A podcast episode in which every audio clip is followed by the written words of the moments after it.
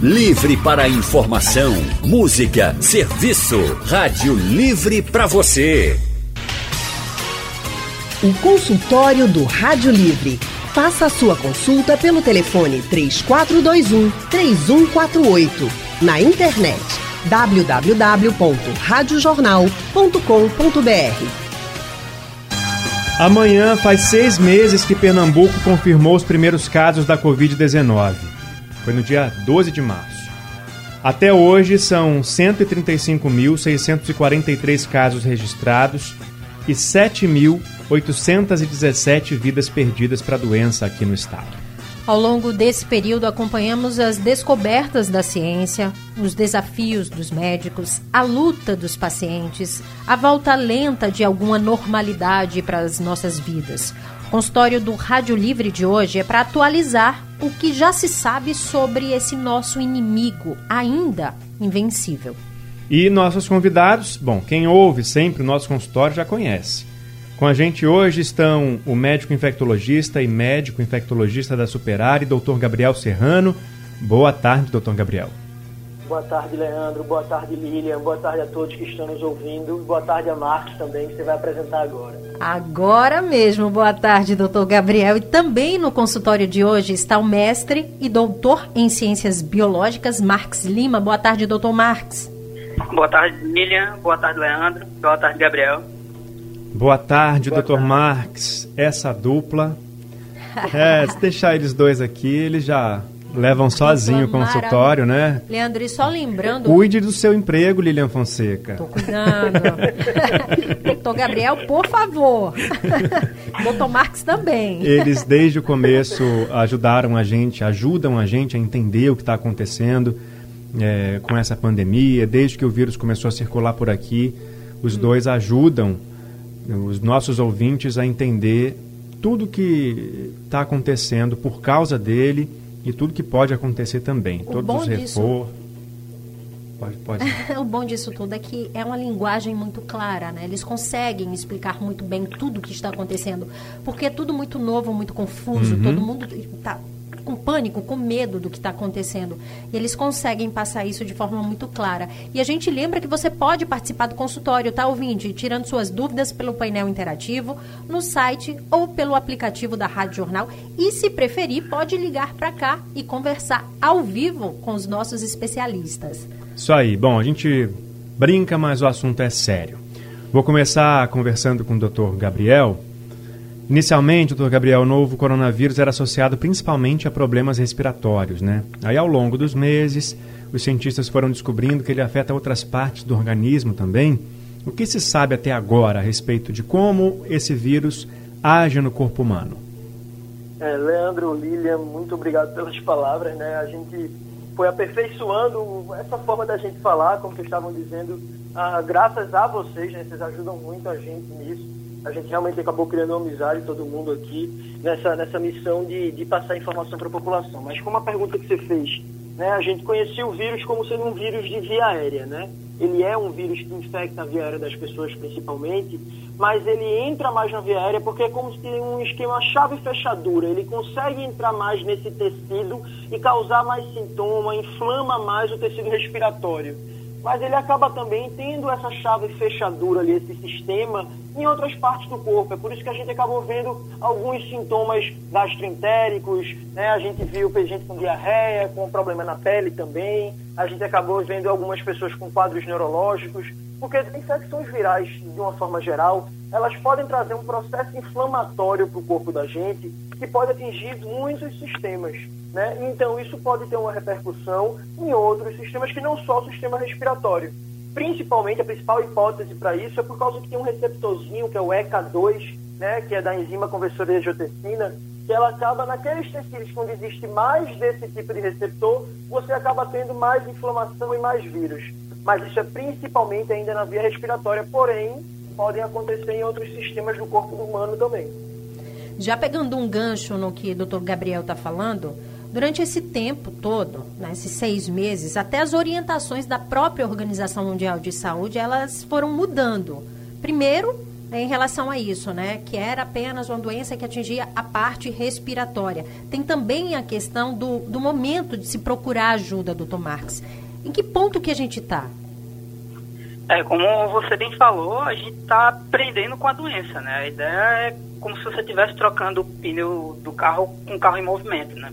Então a gente já mudou muito, é, é muito, muita visão que a gente tinha sobre, sobre o vírus, né? A primeira coisa que a gente precisou saber era se ele passava de humano para humano. Descobriu que passa. Depois a gente tentou ver formas de como controlar isso. E aí é, se popularizou o uso de máscara, distanciamento, é, por aí vai.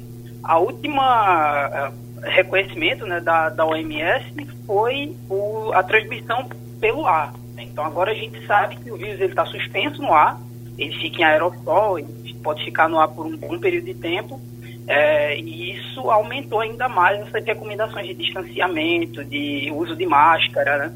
A distância de muitos lugares que começou com um metro passou para dois por conta desse, dessa questão com, com a disponibilidade do vírus no ar, é, a presença de pessoas, a quantidade de pessoas em determinados ambientes diminuiu por conta disso. Então é, a gente ainda está aprendendo com, com o vírus muita coisa.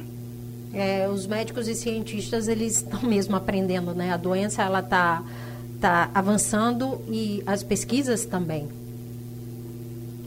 Ainda bem, né? Ainda bem. E a gente está podendo acompanhar tudo muito de perto. Eu sempre falo isso, né? É, é um privilégio nosso da imprensa e da população poder acompanhar o trabalho dos pesquisadores de pertinho, mas muita gente confunde às vezes, né? Porque os pesquisadores anunciam uma possibilidade, e as pessoas entendem como uma certeza também tem que ter cuidado com isso, é, né, Marx? Um ótimo exemplo disso, desculpa, você Fala. falou de Marx, mas Pode só falar. um, antes ele continuar, Leandro, uhum. é, um ótimo exemplo disso é a questão das máscaras, por exemplo, uhum. né, que muita gente no começo dizia, ah, mas a OMS dizia que antes não precisava usar máscara, agora precisa. É claro, porque a gente sabe que muita gente usando máscara, vão ter algumas pessoas que vão usar a máscara de forma errada. Então, se você vai passar uma indicação de usar um equipamento de proteção, você precisa ter mais dados científicos antes de fazer essa recomendação. Por quê? Usar máscara errado pode aumentar a chance de alguém se infectar. Não usar também pode aumentar. Então tinha que ter um estudo dizendo o que era pior, não usar ou usar e correr o risco de usar o errado. Então viu-se através de estudos científicos que não usar era pior. Por isso começou-se a recomendar o uso. Né? Isso não é algo errado, isso é comum, a gente vê isso o tempo todo na ciência. Mas as pessoas que às vezes não estão acostumadas com isso, né, isso não fazia parte da vida das pessoas de forma tão firme, acaba achando estranho, acha que é uma indecisão, mas não é indecisão. Isso, pelo contrário, é um excesso de cuidado que é necessário.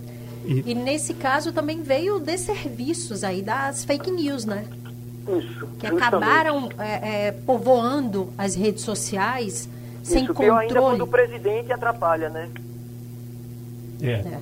É a maior autoridade do país, né? Daqui a pouco a gente vai falar também de uma outra questão é, relacionada às autoridades, mas eu queria continuar falando da máscara agora com o Dr. Marques, porque hoje é obrigatório em Pernambuco, pelo menos é obrigatório o uso da máscara, saiu de casa, tem que estar de máscara, mas a gente não vê isso na rua, a gente não vê isso nos lugares públicos como deveria ser. Por exemplo, 7 de setembro, na praia, muita gente lotou as praias, sem máscara. E aí qual é o risco, Dr. Marx, dessa desobediência, desse desrespeito a essa regra especificamente do uso da máscara, hoje com o que se sabe, com o conhecimento que se tem sobre o novo coronavírus? Bom, primeiro que um lugar com a quantidade de pessoas que as praias estavam nesse final de semana, a diferença vai, fa vai fazer mínima se você está de máscara ou não. Aquele nível de aglomeração, a, a máscara faz diferença quase nenhuma. É, eu digo isso porque você pode pegar, por exemplo, é, a questão dos hospitais, onde você está. Você tem uma carga viral muito maior porque você tem pessoas doentes, mas você tem uma quantidade enorme de médicos, de enfermeiros, enfim, do pessoal que trabalha lá, todo paramentado, com face shield, com máscara, com capote, com tudo, e ainda assim adoecia. Aquela quantidade de gente, aquele lugar com aquela quantidade de pessoas, não é para ninguém. Tá. É, num lugar em que você precisa sair, numa questão que você precisa sair um supermercado, alguma coisa assim, é imprescindível o uso de máscara. Não pode deixar de usar máscara. Por quê? É, Gabriel começou a falar isso e hoje a gente sabe que a máscara é a nossa vacina. É a espécie de vacina que a gente tem hoje.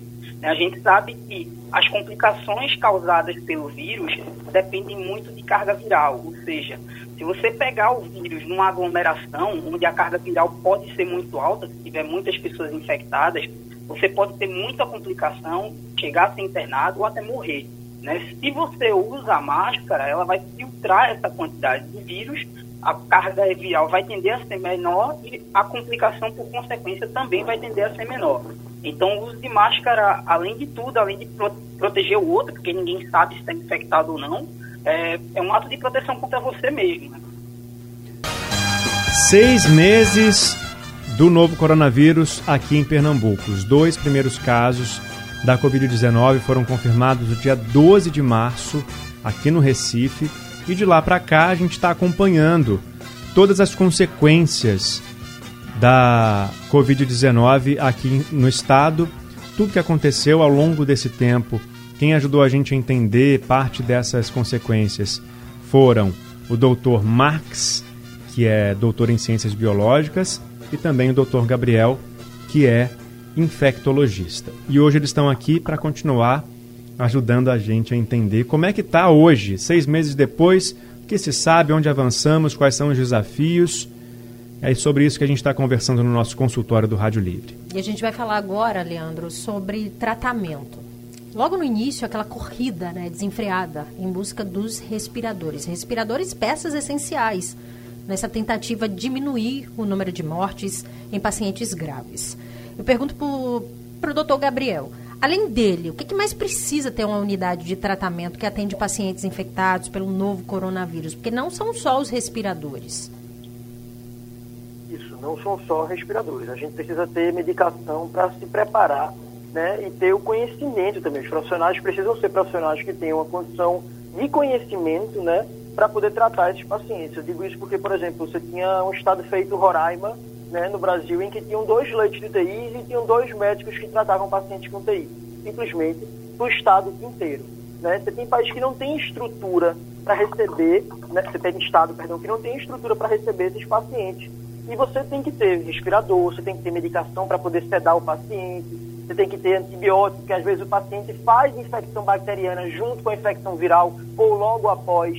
Então, a estrutura de conhecimento, de medicação, de respirador, tudo isso tem que ser muito bem pensado, tem que ter um planejamento, mas também, e mais importante ainda, é a estrutura de realização de exame laboratorial. Como a gente vai saber em que fase da infecção a gente se encontra se a gente não tiver a quantidade de exame necessário sendo realizado? Né? O Estado de Pernambuco está dizendo que agora, depois de seis meses, vai começar a testar casos suspeitos né, a gente tem no SUS fazendo quase metade do número de exames quando a gente compara com o sistema particular. Né? Quando a gente vai ver, mais de 70% dos exames realizados no SUS são testes rápidos, que são exames que não adiantam de praticamente nada quando a gente vai querer confirmar um diagnóstico. Né? A gente não tem como saber quando não tem somente uma história clínica, é, saber se alguém é assintomático, se teve infectado ou não. Então, a gente ainda precisa aumentar a quantidade de exame para saber como se planejar epidemiologicamente falando, né? O que de atitude a gente vai poder tomar. Então, a gente tem que ter uma estrutura em que não, não houve né, essa estrutura em estado nenhum do Brasil. É, Gabriel citou os medicamentos e ao longo desses seis meses também está acontecendo essa busca por um remédio. Alguns foram testados e aí, mesmo sem eficácia comprovada, seguem defendidos por autoridades, como a gente citou anteriormente, né? O próprio presidente, ele fala muito da cloroquina até hoje. E aí, afinal de contas, doutor Marques, já existe um remédio para a Covid-19? Bom, tratamento específico ainda não temos. Né? Ainda não temos um remédio específico, a gente não sabe se vai conseguir. É importante dizer que antiviral é, é um tipo de remédio muito, muito difícil de se conseguir.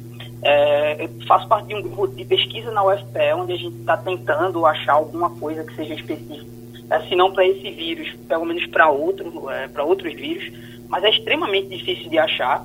O que a gente tem hoje é, a gente sabe que anti-inflamatório para pacientes graves funciona, e isso já está sendo usado quase que amplamente, Uh, heparina, né, que é um anticoagulante, também funciona para quem tem problemas de, de coagulação ou uh, embolia pulmonar, alguma coisa do tipo. Uh, como o Gabriel falou, o tratamento está melhorando, até coisas práticas assim de, de clínica. Por exemplo, você tratar o paciente uh, de bruços para melhorar a oxigenação.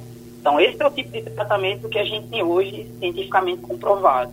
É, cloroquina, ivermectina, essas coisas é, deixo para o presidente ou para quem quiser recomendar, porque a ciência e a medicina em si não recomenda mais. E cada paciente ele reage de uma maneira, apesar de ter esse medicamento aí que está sendo tratado na maioria das vezes, né, doutor Gabriel? Não dá para cada paciente ele acaba reagindo de uma maneira a certa medicação, a certo Sim. tratamento. Então não dá para ter uma certeza de que aquele medicamento que está sendo indicado ele vai ter uma eficácia em Isso todo mundo. A gente a gente não trata o vírus, a gente trata a complicação do vírus. A gente trata o processo inflamatório que ele causa quando a gente faz uma medicação anti-inflamatória, como os corticoides, né? mas que no começo, se for feito na fase inicial, por exemplo, pode fazer com que a pessoa piore. Né? A gente faz algumas medicações para esse processo de hipercoagulação, que também pode ser uma consequência da inflamação. Então, a gente não consegue ainda tratar o vírus, né? Tem uma medicação que mate o vírus. E isso, como o Marcos falou, é muito difícil, né, no geral. E para vírus, respira vírus respiratório, mais ainda. Né? Sem contar que a taxa de resistência evolui muito rápido. Então, o que a gente tem é, a gente consegue criar uma situação de buscar a maior normalidade possível para ajudar o corpo para que o corpo possa gastar energia para combater o vírus ele próprio, através da produção dos anticorpos e das células inflamatórias, células da nossa imunidade. Mas a gente ainda não tem uma medicação que consiga diminuir a quantidade de vírus que a pessoa vai ter no corpo. Então, a gente não consegue matar o vírus através de um remédio. E isso não tem quem diga que existe. Né? É, é quando a gente vê uma autoridade dizendo algo como o presidente, assim, a gente pergunta baseado em quê? Né? Você tem 99% dos especialistas dizendo uma coisa. Você não pode escolher aqueles 1%, né? aquele 1% que concorda com você. Né? Você não pode escolher essas pessoas apenas, porque seria apenas você escolher a opinião. E você não pode escolher a opinião, você tem que seguir a ciência nesse momento. E quem não segue a ciência está errado. O, a, a, gente agora vai começar a falar um pouquinho das vacinas. E aí eu já vou começar, então, aproveitando a, a pergunta do Paulo de Moreno aqui no painel interativo. Ele disse o seguinte se essa vacina para prevenir o novo coronavírus já está pronta, por que já não está disponível para todos? Eu não sei, eu não sei, talvez eu tenha perdido, mas eu não vi em algum lugar que tem uma vacina pronta. Existe alguma vacina pronta, Dr. Marx? É, então, elas estão prontas no sentido de que estão sendo testadas, né? A gente está testando vacinas na fase que a gente chama de teste clínico, né? Que são feitas em três fases Atualmente a gente tem nove na fase 3, que é a última, a última fase de testes, né? Dali ela passa para aprovação e aí sim ela pode ser aplicada. Então, se essa fase falam... 4, né? Essa aplicação, né, Márcio? Isso. Então, nesse sentido, se eles falam de vacina pronta, sim, a gente tem vacina pronta. Agora, por que é que essas vacinas não estão sendo aplicadas amplamente ainda? É, ontem a gente teve um bom exemplo disso, né? O teste da vacina da AstraZeneca, a vacina de Oxford, que está sendo testada aqui no Brasil pelo Instituto Butantan, se não estou enganado, uhum. é, ele foi parado porque no Reino Unido uma pessoa demonstrou efeito adverso. E sobre isso é muito importante falar é, algumas coisas, né? Que efeitos. É, parar teste em vacina não é, não é coisa de outro mundo, é uma coisa super comum. Porque a gente avalia tudo dos voluntários, dos voluntários que estão sendo testados. É, então, se acontece qualquer coisa com esse voluntário, se ele é internado por qualquer motivo, o teste para. O teste dessa vacina ele já foi parado uma outra vez em julho, porque um paciente, uh, um voluntário, né, ele apresentou uma espécie de mielite, uma espécie de esclerose. Depois descobriu que ele já tinha o quadro antes de, de receber a vacina, que não foi por causa da vacina. E aí o teste continuou e agora ele parou de novo o teste e aí vão ser avaliados de novo. É importante dizer também que aqui no Brasil não foi avaliado nenhum efeito adverso da vacina, foi um voluntário no Reino Unido. Por isso, por questão de segurança, o pessoal parou o teste para avaliar, para saber o que foi aconteceu, para depois continuar. Então dizer que está pronta para a população, para ser distribuída, é só realmente depois de todas as fases terem sido concluídas sem problemas. Aí Isso, pode dizer, tá, tem uma ela tá vacina desenvolvida, pronta. ela não está pronta para ser botada para todo mundo, ela está pronta para ser testada. Uhum. É mais ou menos isso. O que não é a mesma coisa de estar tá pronta para ser disseminada. Doutor Gabriel, quais os riscos, né? Porque a busca pela vacina é, é constante, tá todo mundo sonhando com o dia, né, que a gente vai acordar e falar, olha, a vacina está pronta. Mas quais os riscos dessa vacina, ela, se ela fosse na verdade distribuída sem ter passado por todas essas fases de testes que demoram? Isso, é, a gente precisa entender, como o Marcos falou, que a gente tem essas fases de teste. Você testa fase 1 e 2 com o menor número de pessoas, depois na 3 você começa a aumentar isso. Tem Brasil, Uruguai, tem outros países que estão testando. É, é, mais de um local no Brasil, né? Você tem São Paulo e começou a fazer em Curitiba agora. O que é que acontece? Quando você vai adiantar, digamos, por exemplo, aconteceu isso na dengue. A dengue é, desenvolveram uma vacina e essa vacina começou a ser colocada para a população antes do momento correto. Mas na época que isso aconteceu, só sabíamos que existiam três tipos de dengue e agora a gente sabe que existem quatro. Poucos meses depois veio o quarto tipo. E aí, aquelas pessoas que tinham se vacinado e pegaram o quarto tipo da dengue, o que, é que aconteceu com elas? Elas desenvolveram a forma hemorrágica da dengue. Muita gente foi para UTI, outras pessoas foram ao óbito, porque fizeram uma vacina na hora errada, quando aceleraram né, aqueles níveis de conhecimento que a gente precisa ter para poder dar a vacina para a população de forma segura. Então, quando você vai acaba adiantando por motivos políticos, por motivos que não sejam científicos, né, a liberação de uma vacina, você pode trazer mais mal do que bem. Eu digo isso, por exemplo, também a gripe. A vacina de gripe, ela pode rarissimamente né, levar a um quadro daquela síndrome de Guillain-Barré, que muita gente fala. Eita, então não vamos vacinar ninguém. Não, vamos vacinar sim. Por quê? A gripe em si pode levar ao número de pessoas com Guillain-Barré muito maior aquelas pessoas que, fari, que farão, digamos, por tomar a vacina, que pegarem a gripe, vão fazer com maior certeza, e algumas pessoas que não fariam com a vacina vão fazer porque pegaram a gripe.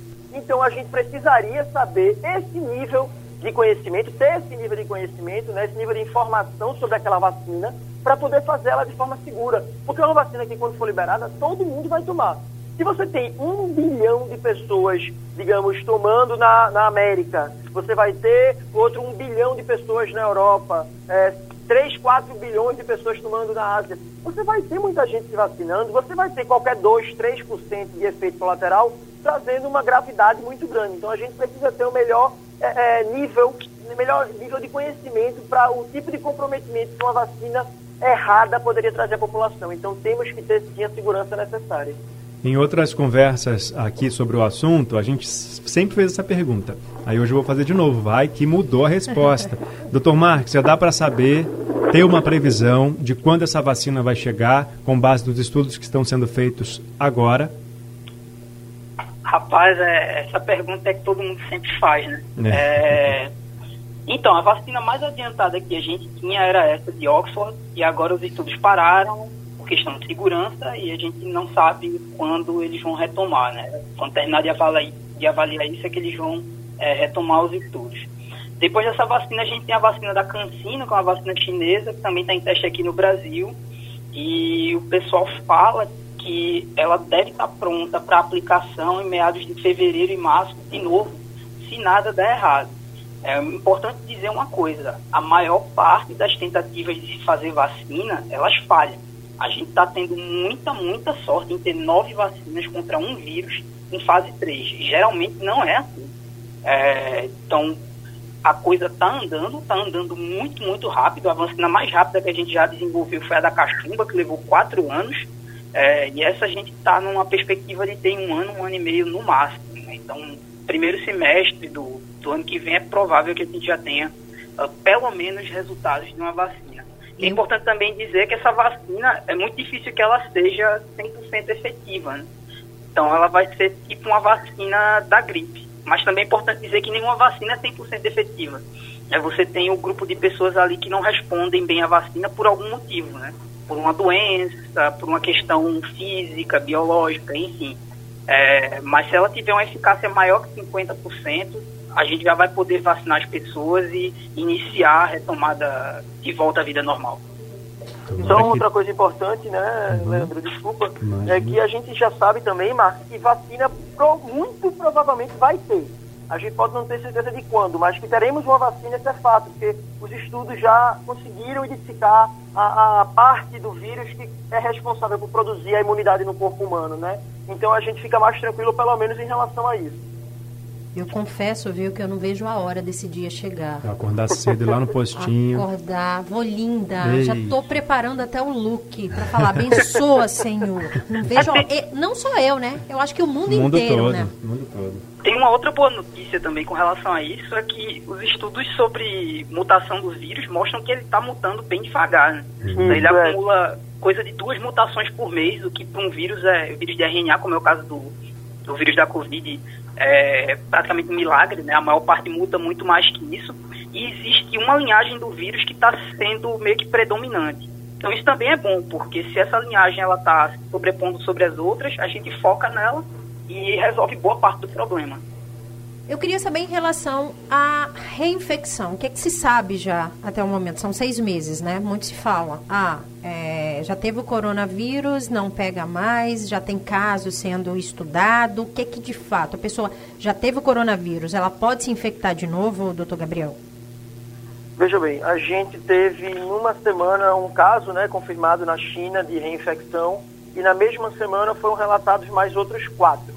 Mas isso, em primeiro lugar, isso não surpreende a gente, né? É, tanto eu quanto o Marcos, até pessoalmente já conversamos sobre isso antes. É, assim, é um fato que haveria algumas pessoas que poderiam se reinfectar. Isso acontece com outras doenças.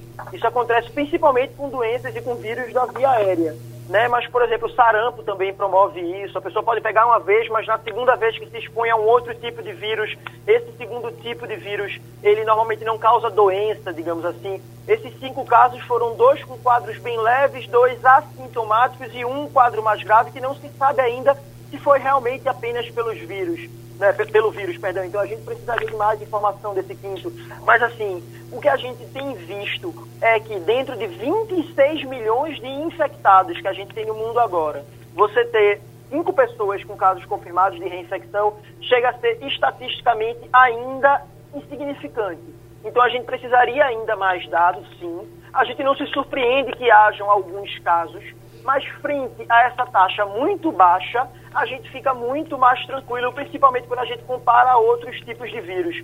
Um dos motivos é justamente isso que Marcos falou. A gente vê que essas mutações, elas são muito pequenas. É como se mudasse, digamos, a cor da unha de alguém. Isso não vai mudar o funcionamento do corpo humano todo. Ou seja, ainda seria uma pessoa funcionante normalmente.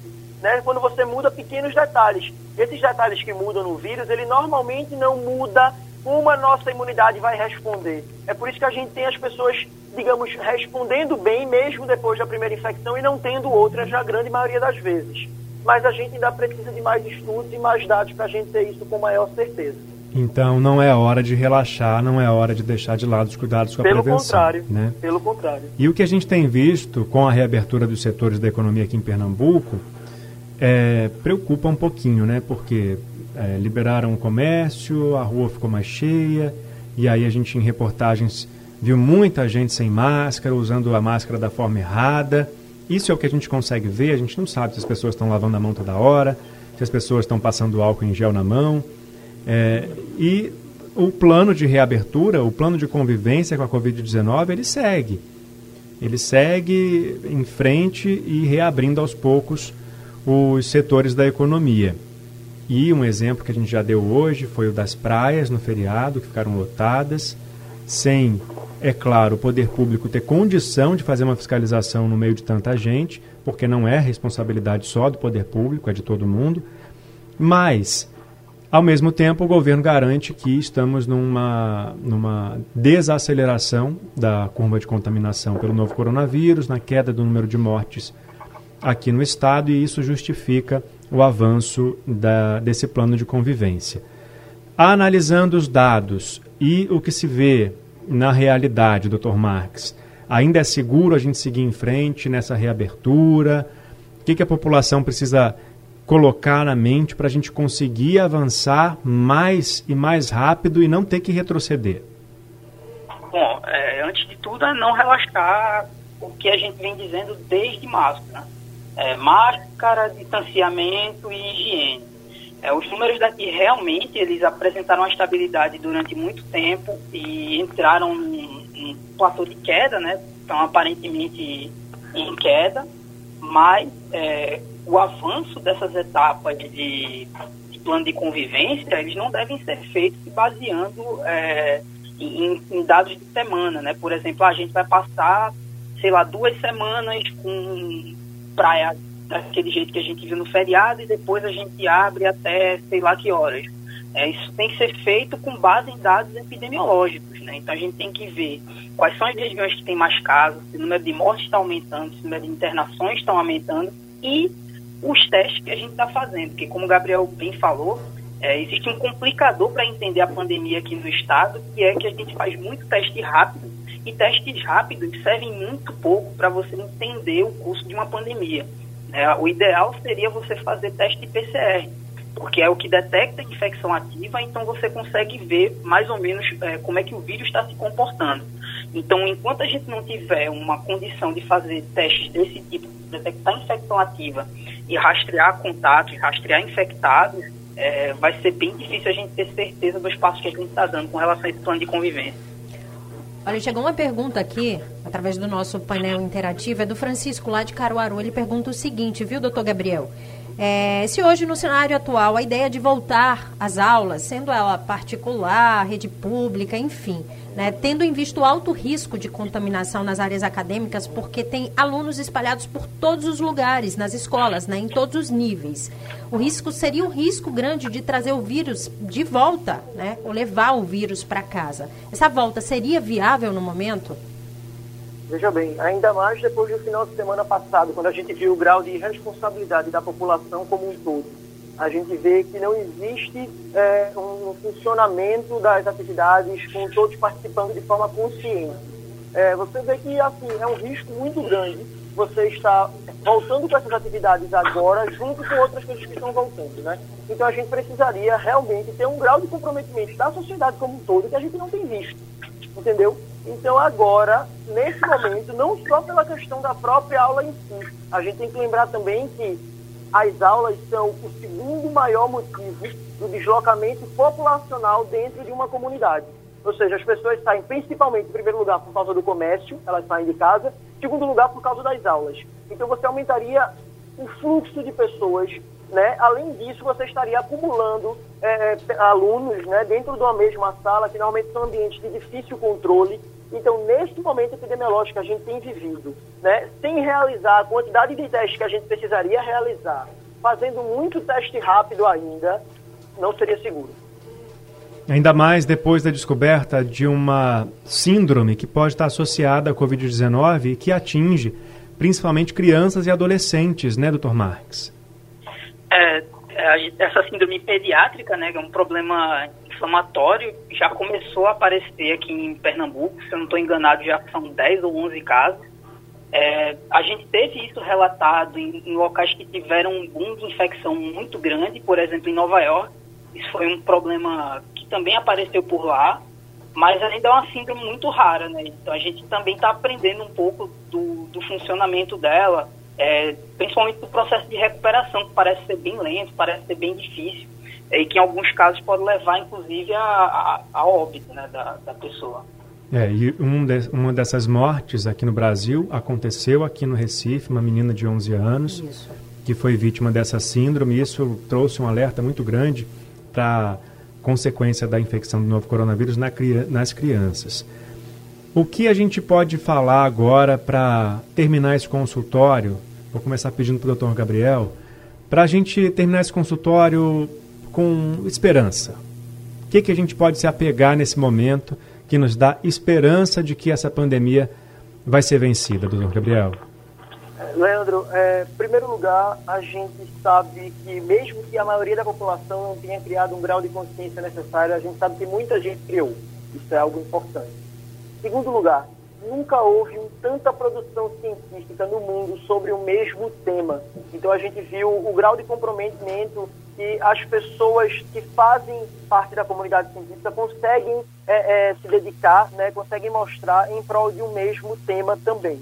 Além disso, a gente sabe que a vacina é um fato, né? Ela vai vir a existir. A gente pode não saber se ela vai vir em dezembro, janeiro, fevereiro, mas ela vai chegar, né? E só dela chegar dentro de um ano, né? Isso já é algo inédito na história da humanidade. A vacina mais rápida que a humanidade já fez foi a vacina do Ebola, que está para sair esse ano, é, saiu esse ano, na verdade, e ela tem quatro anos de produção. Ela começou em 2016, né? Além disso, a gente consegue saber que temos ainda pessoas que, que mostram um, uma possibilidade de, de, causar o bem ao próximo, né? E também sabemos de forma melhor como reconhecer aqueles seres humanos que às vezes não estão tão preocupados né, com os outros. Isso faz com que a sociedade evolua. Esse momento que a gente viveu faz com que a sociedade evolua.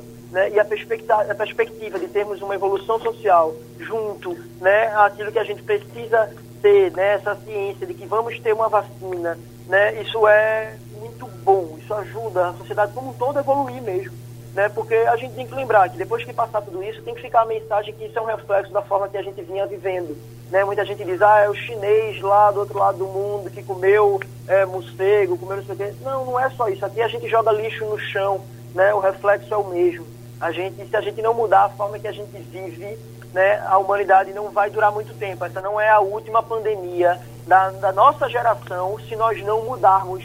Né? E espero que não seja, eu espero que seja pior, né, que não tenhamos outra pior. Mas se nós não mudarmos a forma que nós levamos a vida, a gente vai acabar tendo outras. Então eu espero que essa pandemia tenha servido para que a gente evoluísse também como seres humanos. Né? É, é, mas eu espero que as pessoas vão perceber isso agora e que a gente vai melhorar sim. Doutor Marques, então quais as lições que a gente tem até o momento que a gente pode levar disso tudo, desses seis meses que a gente está vivendo? São seis meses tão intensos e tão difíceis. Bom, a primeira é como o Gabriel começou a falar, né? A gente entender que a gente faz parte do meio ambiente, né? Que essa pandemia ela começou por conta de uma inconsequência com o meio ambiente que a gente tem. Isso não é uma peculiaridade, isso é uma exclusividade da China nem dos chineses. A gente também tem isso. Eu já falei aqui em outras ocasiões que a gente está sentado numa bomba relógio, que é a destruição do meio ambiente que a gente está fazendo aqui, é, aqui no Brasil. É, outra questão é, você pediu boa notícia, a gente tem é, cada nova informação, cada informação dessa que a gente trouxe aqui é uma boa notícia, né? mesmo aquelas que parecem ruins. Porque se você entende um fator complicador do vírus, você automaticamente passa a tentar entender como evitar ele. Então, cada artigo desse que saiu, cada, eh, cada palavra dos cientistas que foi dita desde dezembro até agora, é, e um dado já foram mais de 50 mil artigos publicados, cada um desses artigos é uma boa notícia. Né? Então, a, a, minha recomendação nesse sentido é confiem na ciência. A ciência está trabalhando e está avançando nesse sentido. E vai vir da ciência a solução, que vai tirar a gente dessa situação e vai fazer a gente vencer esse, esse inimigo ainda invencível. Doutor Gabriel, muito obrigado mais uma vez pela sua participação aqui com a gente. Eu que agradeço, Leandro. Agradeço a você, agradeço a Lilian, a Marcos pela parceria de sempre. E queria mandar um beijo grande para a Anne e para a Alice, que nasceu essa semana. né? É, um beijo para as duas e que a Alice venha num mundo melhor. Vai ser muito melhor o mundo para ela depois disso tudo, se a gente puder evoluir. É o desejo de todos nós. Obrigada, doutor Gabriel, doutor Marques. Muito obrigada pela participação. Eu que agradeço, é Lilian, Leandro, Gabriel. Também deixo aqui meu abraço né, para Anne e para Alice. É que ela esteja com toda a saúde do mundo.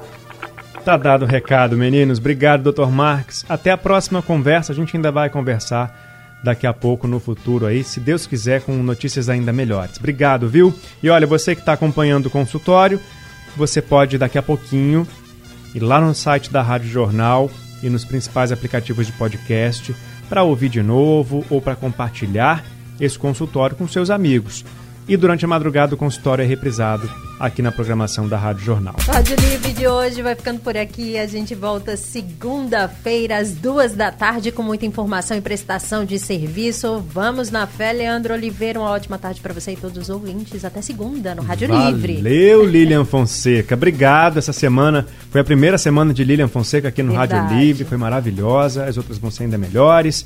Para mim já está sextando, mas para Lilian ainda não, porque ela vai seguir aqui com o balanço de notícias junto com o Felipe Vieira a partir de agora. A produção do Rádio Livre é de Gabriela Bento e Urineri, trabalhos técnicos de Edilson Lima e José Roberto Camutanga, Diana Moura, editora executiva, e a direção de jornalismo é de Mônica Carvalho.